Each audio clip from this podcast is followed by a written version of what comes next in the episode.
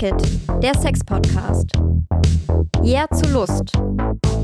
Das Thema heute: Lust und Begehren mit Seftab. Hallo zusammen, ich bin Sarah. Meine Pronomen sind sie, ihr. Und ich bin Lina, nutze keine Pronomen. Wir freuen uns sehr, euch zu unserem Sex-Podcast Fuck It begrüßen zu dürfen. Und wir sind, also ich bin auf jeden Fall total aufgeregt, weil wir eine ziemlich lange Vorbereitungszeit hatten und jetzt endlich, finally, inhaltlich einsteigen können. Ja, mir geht's genauso. Ich bin auch sehr aufgeregt, aber ich würde sagen, dann starten wir doch direkt mit unserem heutigen Thema Lust, Begehren und Sexualität. Und surprise, surprise, Sarah und ich sitzen hier nicht alleine, sondern wir haben Seftop Selvi eingeladen, die uns heute an ihrer Expertise teilhaben lässt. Vielen Dank, dass du da bist. Wir freuen uns sehr. Dankeschön für die Einladung. Ich freue mich hier zu sein. Und bevor wir jetzt inhaltlich einsteigen, würde ich dich gerne, Seftop, kurz vorstellen und ich werde das tatsächlich ablesen. Ähm, du bist 30 Jahre alt, benutzt die Pronomen sie, her und wohnst in Düsseldorf. Du bist Sexualpädagogin, interessierst dich für alles, was nicht dem heteronormativen Wertekatalog entspricht. Deine Arbeit als Sexualpädagogin erreicht den Klimax, wenn die Grenzen zwischen skurril und normal gelesener Sexualität verwischen. Und dabei ist dein stetig verfolgtes Ziel, den Menschen neue Wege aufzeigen, um sich ihre eigene sexy Welt zu kreieren. Zu deiner Arbeit im Bereich sexueller Bildung gehört die Workshop-Reihe mit dem Namen Sexy Talks, den du gemeinsam mit deiner sexy Kollegin Marie ins Leben gerufen hast. Seit diesem Jahr arbeitest du auch in der Praxis für Sexualität als Sexualpädagogin in Duisburg. Dort begleitest du Schulungen und berätst Menschen zu den unterschiedlichsten Bereichen der Sexualität. Zurzeit fokussierst du dich auf beratische Tätigkeiten für Betroffene sexualisierter Gewalt. Möchtest du noch was ergänzen? Nee, danke schön. Ja, danke, dass du heute hier bist und mit uns über das Thema Lust und Begehren sprichst. Wir freuen uns sehr. Wir haben in der Vorbereitung gemerkt, dass uns das Thema Sexualität immer immer prägt und auch immer präsent ist. Also zum Beispiel auf Social Media oder in der Werbung. Und gleichzeitig gibt es ein Bild von Sexualität, das sehr heteronormativ geprägt ist. Also wir sehen Bilder in der Regel von normschönen, weißen Cis-Frauen und Cis-Männern, die miteinander in der Regel penetrativen Sex haben. Und Zugleich findet irgendwie gar keine tatsächliche Auseinandersetzung mit Sexualität statt. Also zum Beispiel ist Begehren oder auch Nicht-Begehren in Gesprächsrunden oft sehr tabuisiert. Und wir merken das auch, wenn wir mit PartnerInnen zum Beispiel über unsere Bedürfnisse oder Wünsche reden wollen, dass uns das sehr schwer fällt. Und deswegen wollen wir heute gerne mit dir Tabus sprechen. Und wir haben uns überlegt, dass wir ähm, zum einen über die gesellschaftliche Auseinandersetzung mit Sexualität sprechen und zum anderen aber auch auf eine persönliche und individuellere Ebene von Begehren gehen. Und bevor wir jetzt so richtig tief einsteigen, würden wir ein paar Basics klären wollen und würden dich tatsächlich erstmal fragen, was für dich der Begriff Sexualität bedeutet, beziehungsweise was beinhaltet vielleicht auch dieser Begriff? Ähm, ja, das ist eine super spannende Frage. Auch da nochmal angedockt an deinen Start, Lina. Ähm, inwiefern ja, Sexualität oder das Thema Sexualität ähm, und die Erkundung des eigenen Begehrens halt so tabuisiert sind, weil wir oft, wenn wir über Sexualität sprechen, das so angelehnt ist an so eine Gefahrenabwehr. Also wenn wir auch an die, an die Schule denken, so der Lehrinhalt äh, Sexualkunde, das ist halt, ja, ähm, wie könnt ihr möglichst schamfrei an einen Tampon kommen irgendwie, weil Periode ist total äh, gefährlich oder, oh, der rote Fleck, das ist so super schlimm. Also da auch schon super viel äh, Scham irgendwie, was da so mitschwingt bei dem Thema äh, Sexualität. Und für mich ist es halt, also Sexualität, ja, beinhaltet super viel. Das ist halt Identität, das ist ähm, Lust, und da auch die, die Freiheit, ähm, Sexualität in ja, jegliche Richtung irgendwie ausleben zu können. Und ähm, Identität, finde ich, ist dabei auch ein ähm, ganz wichtiger äh, Punkt tatsächlich auch, weil wir darüber, wie wir uns definieren, auch das definieren, wie wir mit anderen Menschen umgehen wollen. So. Du hast auch gerade eben nochmal Lust angesprochen und fände es auch nochmal schön, gerade wenn wir jetzt so diese Basics runterbrechen, so was auch so Lust und Begehren für dich vielleicht? Also vielleicht magst du das auch nochmal kurz mhm. darauf einsteigen? Mhm. Ja, voll, voll. Ja, Lust. Ähm, ich habe mich da tatsächlich auch noch mal so ein bisschen belesen, äh, um da auch noch mal so ein ja, paar andere Perspektiven irgendwie ähm, mit inzubegreifen. Und Lust ist erstmal also kann losgelöst von Begehren ähm, gesehen werden, wird aber oft auch als Synonym benutzt. So. Ähm, Lust ist erstmal, also finde ich, ein, ein lustvoller Moment muss nicht unbedingt mit Sexualität ähm, in Verbindung stehen. Ein lustvoller Moment kann auch ein super schönes Dinner sein ähm, mit einem Menschen, den ich irgendwie super cool finde. Und ähm, genau, und, und so kann ich mir mit anderen Menschen oder auch mit mir selber einen lustvollen Moment kreieren. Ähm, und Lust ist auch immer ja im, im Zusammenspiel oder ganz eng verbunden mit Genießen. So, ich genieße diesen Moment. Begehren, es äh, wird oft tatsächlich ähm, aus unterschiedlichen Perspektiven von unterschiedlichsten Philosophen, muss ich nicht gendern leider, ähm, so beschrieben, dass das immer ähm, ja was beschreibt, was ich nicht habe. So, also wir können zum Beispiel, wenn wir bei dem Beispiel bleiben, der lustvolle Moment eines ja, Abendessens, eines Gemeinsamen und diese Person, mit der ich diesen Moment verbringe, sitzt neben mir und ich merke, dass ich gerade ein Begehren verspüre, dieser Person gegenüber, sie, weiß ich nicht, anfassen zu dürfen oder gar küssen zu dürfen. Und das beschreibt erstmal mein Begehren so, weil diese Situation ja erstmal, wir sitzen hier und haben erstmal ein gediegenes Abendessen und dann vielleicht kommt das, was ich in meinem Kopf, wonach ich mich begehre sozusagen. Also für mich auf jeden Fall auch gerade nochmal voll gut zu hören, auch so das Begehren, das bedeutet, was ich vielleicht gerade in diesem Moment nicht haben kann und was ich aber haben möchte. Deswegen begehre ich. Das fände ich irgendwie so voll gut auf den Punkt gebracht. Danke dir auf jeden mhm. Fall dafür. Das war bei mir jetzt auch nochmal so ein Aha-Moment, mhm. auch so diesen Unterschied zwischen Lust und Begehren halt auch so nochmal aufgezeigt zu bekommen. Ja. Für mich ist aber auch nochmal, das hast du auch nochmal gesagt, wenn es um Thema Schule geht oder wie lernen wir, sozusagen überhaupt etwas über Sexualität, spielt ja Scham auch eine ziemlich große Rolle. Also Scham begleitet uns sozusagen immer in dieser Sexualität. Und was denkst du, welche Rolle spielt Scham auch ähm, generell dabei? Ja, eine große, eine immens große Rolle. Klar, wenn wir jetzt auch schon mal anfangen wollen mit so ähm, geschlechtsspezifischer Lust oder Begehren oder Sexualität auch, ähm, dass halt weibliche Lust schon oft viel schambehafteter ist als männliche Lust und männliches Begehren. So, also ganz einfach Pornokonsum. Also ist auch in vielen Studien belegt, dass, dass männliche ähm, Konsumenten viel früher anfangen, Pornos zu konsumieren und auch früher anfangen zu masturbieren und das eigene Geschlecht zu erforschen. Das passiert bei, ähm, ja, bei weiblich gelesenen Menschen Jahr später. Einfach so die Auseinandersetzung mit dem eigenen Geschlecht und damit auch mit dem eigenen Begehren oder mit der eigenen Lust. Und wenn du so meinst, dass es viel später beginnt, hat das ja vermutlich, oder das interpretiere ich jetzt mal, hat das auch was mit der ähm, Auseinandersetzung mit frühkindlicher Sexualität ja auch wahrscheinlich zu tun. Ne? Also genau, ganz oft wird ja irgendwie von also ich sage das jetzt wirklich in Anführungszeichen, ne, mhm. von einer Frühsexualisierung gesprochen, was ja ein total, also ein seltsamer Umgang ja auch tatsächlich damit ist. Ja, ist ja auch irgendwie so ein rechtes Narrativ, was ja auch viel genutzt wird, ne, dieses Wort. Und wie, oder was meinst du, wie kann halt auch frühkindliche Sexualität ähm, bei so einer schambehafteten Auseinandersetzung mit Sexualität vielleicht auch helfen, wenn wir uns halt schon früh damit auseinandersetzen würden? Absolut wichtig sogar. Also wichtiger Punkt auch, den ihr da ähm, auch mit einbringt, weil also erstmal, oh, es gibt super viele Aspekte. Also erstmal so, ähm, wenn wir uns Körper ähm, anschauen, also ist da auch schon, auch im Kindergarten gibt es zum Beispiel teilweise die Regel, dass wenn äh, die Kinder zusammen schwimmen gehen oder planschen wollen, dass die Mädels halt ein Bikini-Oberteil anziehen sollen. So, ah, was sagt uns das? Die weibliche Brust wird von klein auf sexualisiert. Im Kindergartenalter unterscheidet sich also rein objektiv eine weibliche Brust nicht von einer männlichen Brust. Und trotzdem aber also wollen wir, dass die weibliche Brust sich bedeckt, so.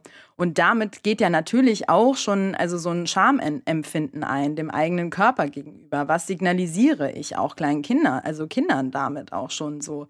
Ey, nee, das sind äh, bestimmte Bereiche, die hast du zu bedecken ähm, Begriffe auch, also ne, Begrifflichkeiten, der Schambereich. Wofür muss ich mich da schämen so? Und nicht immer. Und ich möchte da auch also kurz einhaken und sagen, dass auch männlich gelesene Menschen ähm, auch Scham natürlich haben können, entwickeln können aufgrund von anderen Dingen. Also da ja auch ja in Bezug auf Maskulinität, Femininität, bin ich zu feminin, bin ich zu maskulin, ich muss äh, der diejenige sein, die einen Ton angibt in sexuellen Interaktionen. Ähm, genau, und da aber auch nochmal zurückkommen auf ähm, Sexualität ähm, oder frühkindliche Entwicklung. Wir sagen, ähm, dass mit Kindern über Sexualität oder Körper gesprochen werden kann, also sobald eine Frage auftaucht.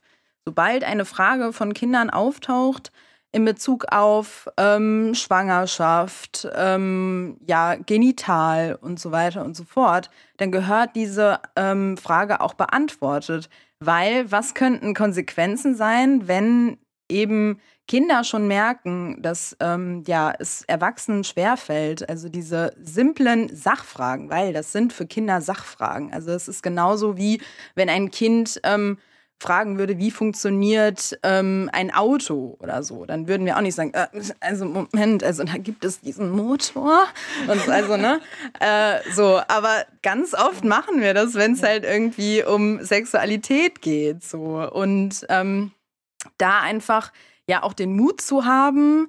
Ähm, weiß ich gar nicht, ob Mut jetzt das richtige Wort ist, aber auch also so oder ähm, ja die Awareness, sage ich jetzt mal ähm, dafür zu haben, dass diese Fragen im Kindesalter ja Sachfragen sind und nichts mit Erwachsenensexualität zu tun haben, weil kindliche Sexualität ist komplett abgegrenzt von Erwachsenensexualität. Es gibt ja auch kindliche Masturbation oder sich schöne Gefühle machen so, ähm, und das hat nichts mit Erwachsenensexualität zu tun. Also die stellen sich dann nicht irgendwelche Konstellationen von Kindern oder Erwachsenen im Kopf vor, um sich dann schöne Gefühle zu machen. So, das ist rein egozentrisch, ähm, genau, und dient denen, weil sie es halt schön finden, so.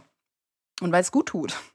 Ja, ich finde auch in dem Zuge nochmal wichtig, auch so die korrekten Genitalien zu benennen. Also das ist so, da fängt es ja auch ganz oft schon an, dass es ähm, vor allem auch so Eltern oder Bezugspersonen, Hauptbezugspersonen der Kinder schwerfällt zu sagen, du hast einen Penis oder du hast eine Vulva, sondern das heißt dann der Pipimann oder die Scheide, was ja auch schon so ganz schwierige Narrative aufmacht, was die Kinder auch merken. Und da finde ich, ähm, da fängt es ja schon an, dass wir irgendwie es nicht schaffen, Kindern die korrekten Bezeichnungen beizubringen, ohne selber eine Scham zu empfinden. Absolut. Und die Scham liegt da halt oft bei den Menschen, die gefragt werden, so, ne? Ähm, und nicht bei den fragenden Menschen. Absolut. Und da auch nochmal ähm, so der Hinweis auf sexualisierte Gewalt. Da sagen wir auch immer, es ist wichtig, dass, dass Kinder die korrekte Bezeichnung für ähm, ihre Geschlechtsmerkmale kennen, einfach so. Weil tatsächlich so Verniedlichungen, also es gibt ja so Sachen wie dein Schmetterling oder sowas, also oft dann auch ähm, ja benutzt werden eben von Menschen, die sexualisierte Gewalt ausüben, ähm, ja, um auch ja Übergrifflichkeit einfach unter diesem unter einem ja schönen Deckmantel nochmal irgendwie best, also für sie irgendwie einzubetten und ähm, gelingender zu machen, wenn, ja, wenn man das so sagen kann. Ähm, ich habe gerade, also genau, auch wenn du das jetzt auch nochmal so diese Begrifflichkeiten ja auch gerade nennst, so für auch so, vielleicht können wir da ja auch nochmal jetzt so einen Bezug dazu stellen, auch zu so einer, naja, christlichen Sozialisierung, die das ja oft auch so irgendwie beinhaltet, also quasi eine Tabuisierung des Sprechens über Sex und Sexualität und vielleicht auch mit Kindern, also wie Kinder tatsächlich schon sozialisiert werden mit diesen Werten und dass da immer halt so ein, so ein wie so ein Schirm quasi da drüber liegt, nein, nein, nein, wir sprechen nicht darüber und das beeinflusst ja, glaube ich, auch immer alles.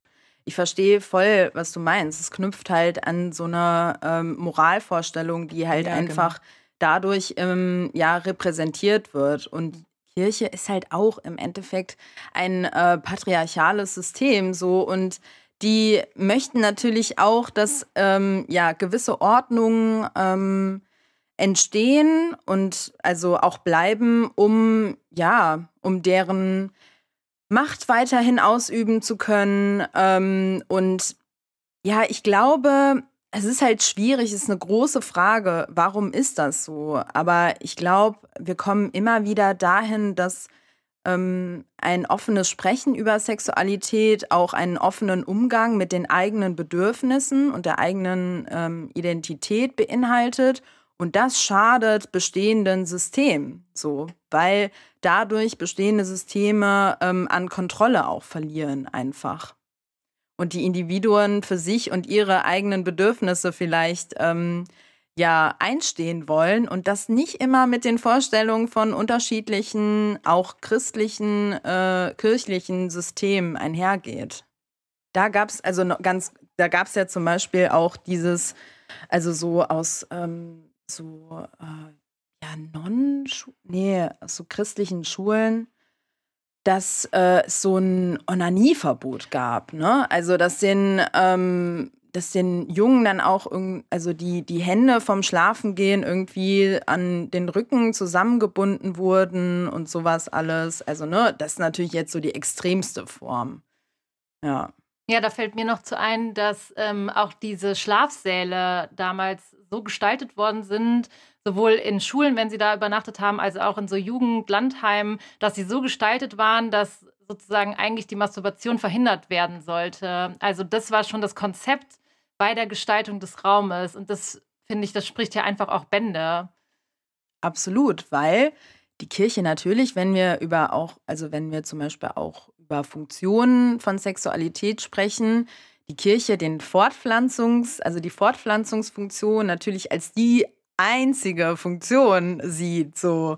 Und dazu gehört Onanieren nicht. Dazu gehört Selbstbefriedigung, sich selber schöne Gefühle machen nicht. Nein, weil das ist immer in einer Paarbeziehung, beziehungsweise nein, Ehe, äh, Ehe äh, angesehen und wenn, dann auch nur äh, gelebte Sexualität, wenn dabei dann auch ein Kind rauskommt. Ich finde, das zeigt ja auch nochmal, wie so zum Beispiel die christlichen Werte ähm, unsere Bilder, die wir unbewusst mit uns herumtragen und die wir auf unser Begehren und unsere Lust stülpen, wie die uns eben unbewusst geprägt haben. Und da frage ich mich dann, wie kann ich überhaupt meine eigene Lust entdecken? Ja, erst einmal ist ja eigene Lust entdecken ist ja ein bewusster Prozess sozusagen. Und das, was du eben genannt hast, Lina, christliche Werte, ähm, kolonialistisches ja, Denken oder ähm, Prägung uns da auch beeinflussen, inwiefern wir Lust und Begehren ähm, leben. Und ich glaube, ja, wie können wir unsere Lust und unser Begehren entdecken, ähm, ist, indem wir uns bewusst damit auseinandersetzen, so.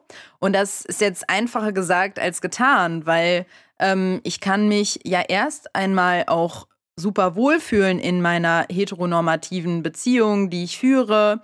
Und dann irgendwann komme ich an den Punkt, dass mich das, was ich da ähm, bekomme aus dieser Beziehung, sexuell oder auch zwischenmenschlich, mich in verschiedenen Bereichen nicht ähm, befriedigt. So. Und dann komme ich oft erst an so eine, ja, an so einen, einen bewussten Umgang mit meiner eigenen Sexualität oder mit meiner Lust. So, vielleicht, aber auch erstmal mit mir. So, ne?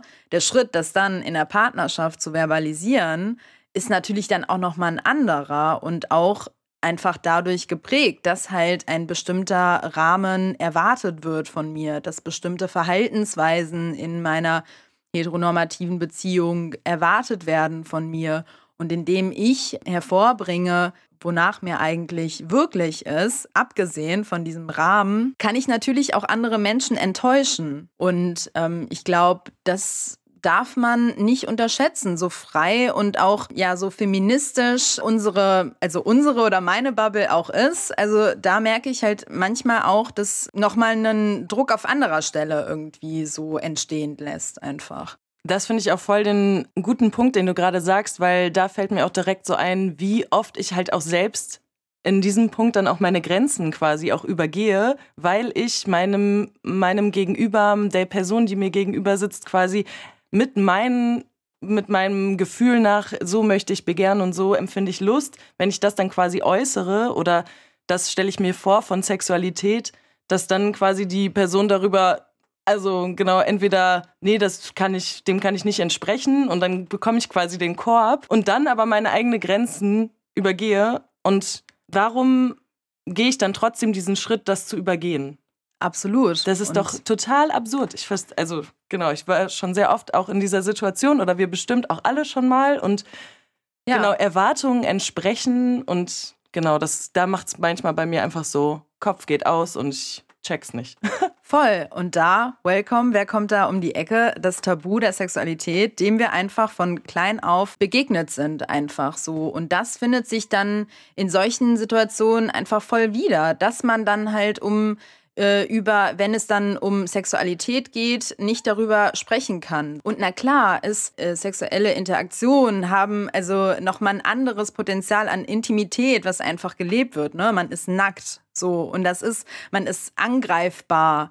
Und das wird natürlich beim, also das darf man auch nicht ausklammern, finde ich, ähm, weil Sexualität ist ja auch ein intimes Thema so. Und ich entscheide in unterschiedlichen ähm, Gesprächsrunden, äh, wovon ich jetzt rede und wovon ich nicht rede, aber trotzdem kann es einen Rahmen geben, über Sexualität zu sprechen. Wenn ich zum Beispiel Schulungen gebe, dann weiß danach niemand, inwiefern ich äh, mein sexuelles Begehren gestalte oder meine sexuelle Lust, wie das aussieht. So. Also es gibt diesen Rahmen. Und trotzdem aber in Partnerinnenschaften durch halt auch ja vorgegebene Rahmenbedingungen, wie Beziehung geführt werden soll, wie Lust auch kanalisiert werden soll, ähm, da auch so eine ja nochmal eine zusätzliche Hemmung einfach entsteht. Absolut. Und ich glaube, was es braucht, ist ein Rahmen, in dem ich über mich ganz persönlich und meine Bedürfnisse sprechen kann, ohne dass ich mein Gegenüber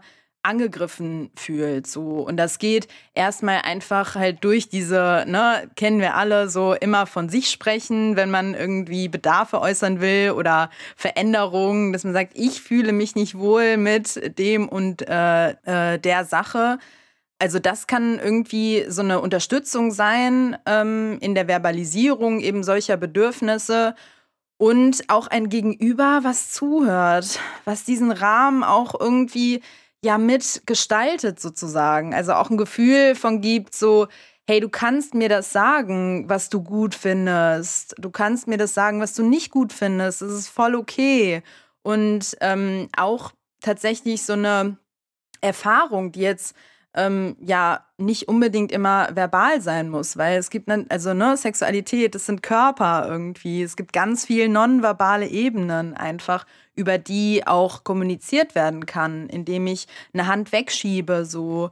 Und dann nicht, wenn ich die Hand wegschiebe, äh, zurückkommt so, wie, das, das wollte, also ne, das wolltest du doch immer. Oder ähm, ist das jetzt auf einmal nicht mehr dein Ding? Oder ne, also so ein Judgment einfach da so mit ähm, mit reinkommt. So. Und das ist, eine, ist auch wieder eine Hemmung, über eigene Bedürfnisse zu sprechen, weil sich dann vielleicht auch das befürwortet, was man halt befürchtet hat. So irgendwie, ja, ich wollte doch nicht meinem Gegenüber irgendwie, ähm, ja, was Schlechtes damit, so, aber ich fühle mich nicht wohl damit. Ja, bei mir macht das auch immer so diese Emotion Angst halt auch auf. Also für mich sind so, also genau, ich übergehe ja. meine Grenzen weil ich Angst habe, dass das und das die oder die Reaktion dann kommen könnte. Und dann stehe ich halt wieder alleine da. Und also genau, also Voll. das ist halt so, so super so eine Verlustangst, die dann entstehen könnte, also Genau, ja. das ist jetzt nur so Emotionen-Dropping, aber ja. genau, das wird bei mir gerade so aufgemacht. Und damit lässt man das irgendwie auch ähm, in gewisser Weise fremdbestimmen. Was halt nicht einhergeht mit dem irgendwie, was Sexualität ja eigentlich ist, was, also, ne, was, was Schönes, was Lustvolles, was Konsensuelles, also was im Einverständnis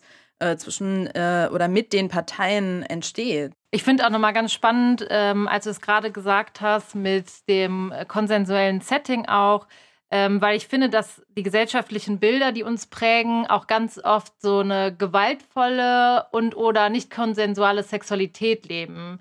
Und ich finde in dem Kontext auch nochmal, was bedeutet eigentlich konsensuelle Sexualität? Ganz einfach, also eine Interaktion zwischen Menschen, äh, deren beider Einverständnis einfach ähm, ja vorhanden ist zu eben der Handlung, die da vollzogen wird, ob sexuell oder nicht sexuell. Und also muss ich immer quasi genau wissen, was ich möchte, um konsensuellen Sex leben zu können, quasi? Voll spannend, dass du das fragst, weil das finde ich voll wichtig, weil ähm, oft Konsens auch ähm, ja also es gibt ja diesen, diesen Backlash, nochmal kurz, jetzt muss ich wieder so ausholen, aber äh, es gibt ja diesen Backlash, ähm, auch initiiert durch die MeToo-Debatte, dass ähm, ja gewisse Frauen, ich glaube, das waren irgendwie super viele französische Frauen, äh, die gesagt haben, oh, das ist ein Tod für die Leidenschaft, ähm, weil Sexualität ähm, entsteht doch spontan, sexuelle Interaktionen ähm, sind genährt von ähm, ja, Spontanität und ein heißer Flirt geht dabei verloren, weil ich muss ja jetzt immer alles erfragen, so. Und das ist halt super überspitzt und irgendwie auch am Thema vorbei, aber trotzdem, also fehlt mir da auch manchmal dieser Aspekt von, ich kann konsensuelle sexuelle Interaktionen auch mit Menschen eingehen und vorher noch nicht genau wissen, auf was ich denn stehe und das halt entdecken mit eben meinem Gegenüber, aber mein Gegenüber muss mir dann halt auch einen Rahmen geben, den ich natürlich genauso gebe, ähm, dass wenn Dinge passieren, ähm, da irgendwie drauf eingegangen wird, in, indem man sagt so, oh nee, das war jetzt nicht so gut. Also einfach so ein, ja, so ein Testspielraum auch entsteht. Also das ist ja auch gerade bei jungen Menschen, also junge Heranwachsende, Jugendliche, da entsteht Sexualität oder findet Sexualität in einem Rahmen des Austestens statt, so, ne? Und man kann da zum Beispiel auch sagen, oh, ähm, jugendliche Sexualität äh, beinhaltet ganz viel so äh, slightly Grenzüberschreitung so. Aber wenn die eingebettet werden, wenn danach sich entschuldigt wird, ähm, so, dann, dann ist es doch auch eine okaye okay gelebte Sexualität so oder ein, ähm, ein Einverständnis vielleicht auch was dabei ähm, ja irgendwie auch dabei entstehen kann, einfach, indem man sagt, ja, okay, aber fürs nächste Mal mag ich das nicht. So. Und wenn das Gegenüber dann sagt, so, ah ja, voll okay für mich, ähm, habe ich nicht gecheckt. Es tut mir leid, dass ich da deine Grenze überschritten habe. Also da auch widerspiegelt, so, du setzt deine Grenzen fest und du sagst mir, was du gut findest und was nicht. Dann ist das auch okay und dann kann, äh, kann das auch ein konsensueller Rahmen sein. Absolut. Ich finde das äh, gerade auch nochmal total spannend, weil es auch nochmal zeigt, wie man mit Verunsicherungen äh, umgeht. Und ich finde, du hast gerade noch mal sehr praktisch gezeigt, wie so ein Rahmen aussehen könnte. Das finde ich manchmal ganz hilfreich einfach, äh, weil Sexualität ja dann doch super individuell ist und was ja auch schön ist, aber ähm, auch zugleich so eine Individualität oder so eine Freiheit ja auch so voll überfordernd sein kann irgendwie. Und meinst du, also so konsensualer Sex bedeutet dann quasi einen Rahmen zu setzen, auch Sachen anzusprechen, so wünsche ich mir das, so wünschst du dir das? Ja. Ja, kann verbal passieren, muss aber nicht immer verbal passieren. Also weil das natürlich, also mit dem Tabu, was wir alle mit uns tragen, so, ähm, oder unseren unterschiedlich, äh, unterschiedlichen Prägungen von Sexualität oder auch Körperempfinden, ähm, das auch erstmal eine nonverbale Ebene ähm, sein kann oder auf einer nonverbalen Ebene stattfinden kann, indem ich eine Hand wegschiebe oder eine Hand nehme und die an bestimmte ähm, ja, Bereiche setze, wo es sich gut anfühlt. Weil wir jetzt so gerade auch näher dabei sind, also genau, wie kann konsensualer Sex quasi praktiziert werden? Ich finde das irgendwie auch nochmal so, also auch in den Zug, das hatten wir auch schon vorher schon mal, dieses Hand wegschieben ist es denn dann sinnvoll, trotzdem zu erklären, hey, ich habe jetzt deine Hand weggeschoben aus dem, dem Grund, aber manchmal möchte ich das ja auch nicht erklären. Also kann man das erklären und also zum Beispiel, was halt dagegen spricht, dass man es vielleicht in dem Moment erstmal nicht benennen will, ist, weil man halt so im Flow ist und das gerade so genießt und das vielleicht auch nicht so einen hohen Stellenwert hat oder jetzt nicht so ähm, so negativ erfahren wurde, diese Berührung oder so, dass man sagt, okay, ich kann da auch später noch drauf eingehen. Manchmal rate ich auch Menschen, solche Gespräche halt außerhalb vom Bett zu führen oder außerhalb des Ortes zu führen, wo sexuelle Interaktionen stattfinden. Das muss ja nicht immer das Bett sein. Genau. Und weil da einfach auch nochmal so, ja, diese direkte Konfrontation mit Körpern oder auch mit einem Menschen, den man gerne hat, äh, schwerer fällt als dann morgens beim Frühstück, wo man eh da äh, zusammensitzt und bestimmte Dinge bespricht oder abends auf der Couch, was auch immer. Mir stellt sich gerade so ein bisschen die Frage, weil wir gerade in der aktuellen Situation sind, Corona. Ähm, viele Menschen konnten nicht arbeiten, waren in Kurzarbeit, wie auch immer. Heißt das, dass Menschen gerade mehr Zeit haben, sich über Sexualität auszutauschen, mehr über ihr Lust und Begehren ähm, bewusst geworden sind? Überspitzt mhm. gefragt? Mhm. Ja, nee, halt gar nicht, weil dann würden wir ja wieder sagen, irgendwie, dass Sexualität auch nicht individuell gelebt ist, sondern einem Schema folgt und das ist halt einfach nicht so.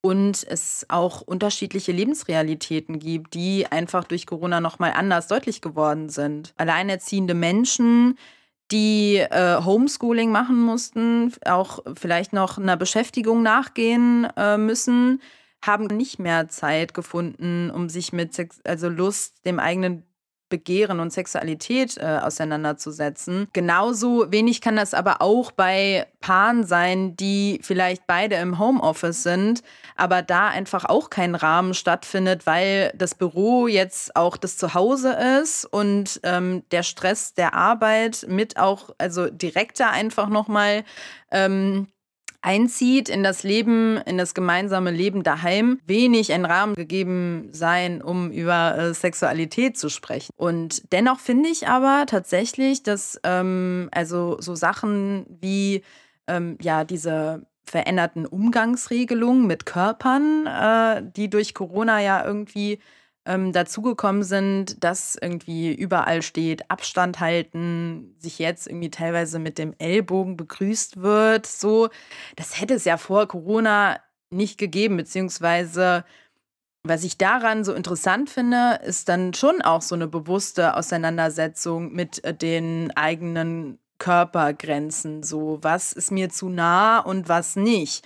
Und jetzt natürlich auch immer in Verbindung mit einer Viruslast, die mich erwarten könnte bei zu nahem Kontakt so. Aber schon auch, ähm, dass ich schon auch so Aussagen von Menschen schon gehört habe, die gesagt haben, oh, ich finde das eigentlich gar nicht so schlimm, dass wir uns jetzt nicht mehr alle umarmen, weil ich fand das irgendwie auch immer weird, ähm, dann so eine Umarmungsrunde zu machen, weil mir das eigentlich auch irgendwie zu nah ist. Und so gibt es halt irgendwie einen Rahmen. Ich muss das gar nicht mehr besonders erklären, so. Ähm, und kann sagen, jo, nee, mir ist lieber so irgendwie. Und das wird dann abgenickt. Wobei dann vielleicht in einem Szenario ohne Corona dann irgendwie gefragt wird, hä, warum? Aber wir haben doch noch letzte Woche und so weiter und so fort. Würdest du denn sagen, dass es bestimmte neue Herausforderungen gibt, was das Lust und Begehren angeht, seit Corona existiert? Ja, schon, weil viel und mit viel meine ich körperliche Begegnung oder Begegnung einfach generell zwischen Menschen, ähm, ja, fremdbestimmt werden durch Regularien, die der, äh, der Staat irgendwie festlegt, so dass ich nur noch eine bestimmte Anzahl von Menschen sehen darf. Ähm, Menschen in nicht monogamen Beziehungen, ähm, da einfach auch ja ähm, weitere PartnerInnen einfach wegfallen, weil die nicht besucht werden dürfen, weil das halt ein nicht vielleicht primäre PartnerInnen sind, aber trotzdem vielleicht genauso wichtig ähm, für ja eine generelle Zufriedenheit, weil man hat sich ja für ein äh, Beziehungskonzept entschieden, weil das einem auf unterschiedliche Art und Weise was gibt. Also ich finde schon, dass daraus unterschiedliche Herausforderungen einhergehen und natürlich auch wieder Lebensrealitäten, ähm, Menschen, die einfach ähm, trotz Corona weiterarbeiten müssen, dann vielleicht noch zusätzlich Care-Arbeit leisten müssen. Also wo da noch Beziehungsgestaltung irgendwie reinpassen soll, pf, keine Ahnung. Also vor denen habe ich auch echt den größten Respekt. Also das war wirklich so, wo ich oft so gedacht habe, auch bei Bekannten, boah, wie schaffen die das? Es ist so abgefahren einfach, diese Mehrfachbelastung und wo dann ja individuelle Bedürfnisse einfach so voll hinten überkippen. Mir ist gerade eingefallen, während du gesprochen hast, ähm, dass Menschen ja auch in prekären Situationen sind und ähm, ja auch nochmal ganz andere Sorgen und Nöte durch Corona aufgekommen sind. Und da habe ich mich auch nochmal gefragt, beeinflusst oder kann das vielleicht auch das Lustempfinden beeinflussen? Klar, absolut. Weil, also, um Lust zu empfinden oder auch um einen lustvollen Moment, den ich mir vielleicht äh, geschaffen habe, genießen zu können, ist es halt wichtig, dass mein, mein Stresslevel nicht super high ist, so oder auch auf einem Stresslevel ist, mit dem ich umgehen kann, so was meine Gedanken jetzt nicht dazu treibt, irgendwie, dass ich mich die ganze Zeit ähm, ja, damit befasse, oh, ich weiß noch, dass ich, ich habe jetzt hier einen Moment für mich, aber gleich muss ich wieder los und die Kinder abholen oder gleich muss ich wieder los arbeiten. Ich muss ja heute ein bisschen früher da sein, weil ich noch Sachen oder, also, ne, so, so Sachen. Und das Erkunden von Lust bedarf einfach einen Raum, ähm, ja, so ein bisschen ein Raum der Entfalt Entfaltung auch so. Und ähm, ein Raum, in dem ich mich entfalten kann, der passiert nur, wenn ich weiß, ähm, ich kann mich jetzt mit dieser einen Sache beschäftigen und ich muss nicht im äh, Kopf noch an tausend andere Dinge denken.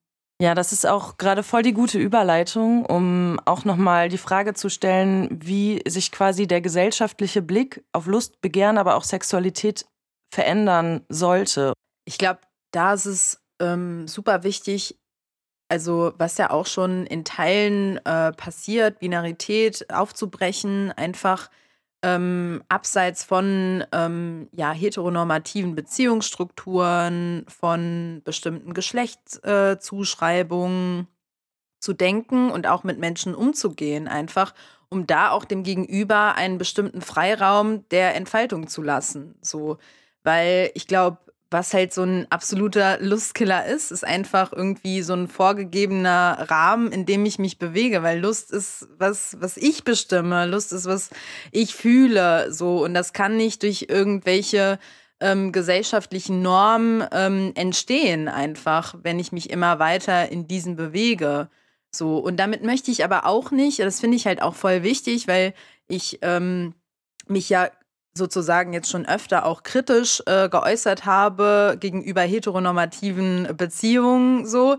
Und natürlich also ich finde was wichtig ist ist einfach so eine bewusste Entscheidung so. Habe ich mich bewusst für eben diese Beziehung oder äh, eben dieses Ausleben von Sexualität, was jetzt meinem Gegenüber nicht schadet, auch super wichtig. Habe ich mich bewusst dafür entschieden, dann ist das okay, dann ist das irgendwie voll schön, dass du was gefunden hast, was dir gefällt und also einen Rahmen gefunden hast, in dem du dich wohlfühlst. Aber dieses halt wirklich so, diese gesellschaftlichen Normen, die durch unterschiedliche Dinge geprägt sind durch eine Moralvorstellung von der Kirche, äh, durch Erziehung daheim. Also wie konnte ich meinen Körper auch entdecken? Wurde bei uns also Nacktheit irgendwie gelebt oder halt nicht? Und das alles prägt mich einfach so, wie ich mich erlebe und so, wie ich auch meine Lust erlebe. Und ich glaube, da gilt es einfach, ähm, ja, bestimmte Rahmen endlich zu sprengen, so nicht immer alles definieren zu wollen, weil das ja irgendwie, es wird ja immer dem Menschen nachgesagt, dass irgendwie ähm, Sicherheit entsteht dadurch, dass halt ein Rahmen definiert wird und sowas alles. Aber das ist Bullshit. Also der Rahmen wird äh, gelegt oder wird vorbestimmt äh, gesellschaftlich, damit kapitalistische Systeme weiter bestehen können, so, ne? Und deswegen finde ich, fuck it, Kapitalismus und yeah zur Lust, so, also. Richtig nice. Ich glaube, ich äh, merke auch gerade, dass ich voll angesprochen oder von dem, was du gesagt hast, fühle ich so voll mhm. mit gerade und bin so, ja, fight the system. Aber genau, vielleicht auch nochmal so diese Frage, hast du was, womit wir uns oder womit sich auch vielleicht unsere ZuhörerInnen quasi auseinandersetzen können? Irgendwie so konkrete hey, schaut mal dahin oder hört euch mal das an. Also auch Podcast-Empfehlung. Was mir jetzt spontan zum Beispiel einfällt, ist, also zum Thema Lust hat ähm, Julia Händchen von Lustfaktor ganz viel gemacht. Die sagt zum Beispiel auch, dass Lustlosigkeit eher als eine Chance gesehen werden kann, weil da ein Punkt entsteht, in dem sozusagen Inventur betrieben wird und dann mal genau geschaut wird, okay, wie leben wir eigentlich unsere Sexualität und ähm, was passt mir eigentlich da gar nicht so? Was fühlt sich irgendwie nicht so cool an? Was würde sich vielleicht cooler anfühlen? Und genau, das würde ich irgendwie voll empfehlen. Persönlich für sich würde ich einfach da auch ähm, ja, jedem wünschen, dass ähm, jeder Mensch irgendwie die Zeit oder den Raum auch findet, äh, um sich selber auch mal schöne Gefühle machen zu können. So einfach und äh, selber mal zu schauen, okay, wo will ich eigentlich berührt werden? So, was finde ich eigentlich cool und was finde ich vielleicht auch nicht cool, um dann auch ja mit einem anderen äh, Setting, sage ich jetzt mal, ähm, oder einer anderen Lustkarte sozusagen in äh, Beziehungen zu gehen. Und da will ich aber auch noch einfügen, dass ich ähm, dieses Movement, wenn man das so nennen kann, irgendwie you need to love yourself before you love somebody else und sowas, finde ich halt ähm, auch nicht so passend, um ehrlich zu sein, weil man kann auch die Erfahrung haben mit anderen Menschen und sich dann daraus, also aus diesen er Erfahrungen, die sich ergeben, die dann positiv sind, lernen sich selber zu lieben. Das geht auch, weil also ich finde, das ist auch dann wieder so ein Punkt, wo so Druck ausgeübt wird und auch wieder so ein so ein Touch von Selbstoptimierung irgendwie. Du musst deinen Körper lieben, auch dieses ne, dieses Lieben so auch so unglaublich übertrieben, weil also ein Körper kann auch einfach funktionieren so und ich muss meinen kleinen Zeh nicht lieben, weil der ist da, damit ich mehr Stabilität habe oder so, keine Ahnung. Aber ähm, genau, also da auch irgendwie einfach nochmal bewusster solche Glaubenssätze hinterfragen und auch bewusster ähm, ja Dinge konsumieren oder auch aufnehmen, sich bewusster mit diesen auseinanderzusetzen. Äh, ähm, was ich mir halt anlese, was ich auf Instagram mitbekomme oder so. Einfach das zum Beispiel auch, das mache ich auch super gerne in dann Unterhaltungen mit meinen Freundinnen zu integrieren und zu sagen so, ey, ich habe da was gesehen, love yourself before you love, was sagt ihr dazu? Also einfach so, dass da irgendwie ein Austausch auch drüber stattfindet, weil ich glaube, manche Menschen neigen äh, sehr dazu, dann diese Glaubenssätze als die ihre äh, festzulegen und das ist dann halt auch also wenn zumal es nicht bewusst passiert, ähm, dann auch wieder eine Verschiebung, vielleicht sogar Fremdbestimmung der eigenen Lust so. Ich finde, das ist auch nochmal ein guter Schlusssatz. Mhm. Und ähm, ich nehme jetzt raus, ich sage Yeah zur eigenen Lust. Mhm. Sefta, vielen, vielen lieben Dank, dass du bei uns warst und deine Expertise mit uns geteilt hast. Wir haben uns sehr gefreut, dass du da warst. Also vielen, vielen Dank. Voll gerne. Danke dir auch von mir. Danke euch für die Einladung. Tschüss. Ich